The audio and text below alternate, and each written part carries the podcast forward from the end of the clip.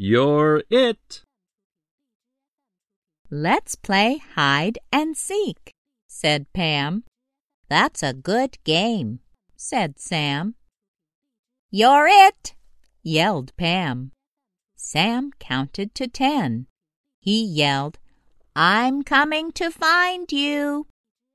I can't see your legs, said Sam. I can't see your legs, and I don't see your arms. I'll find you, Pam. I won't give up.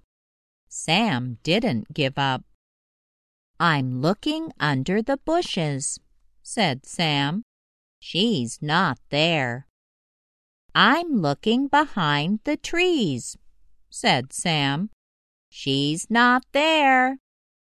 I've looked high and low, said Sam.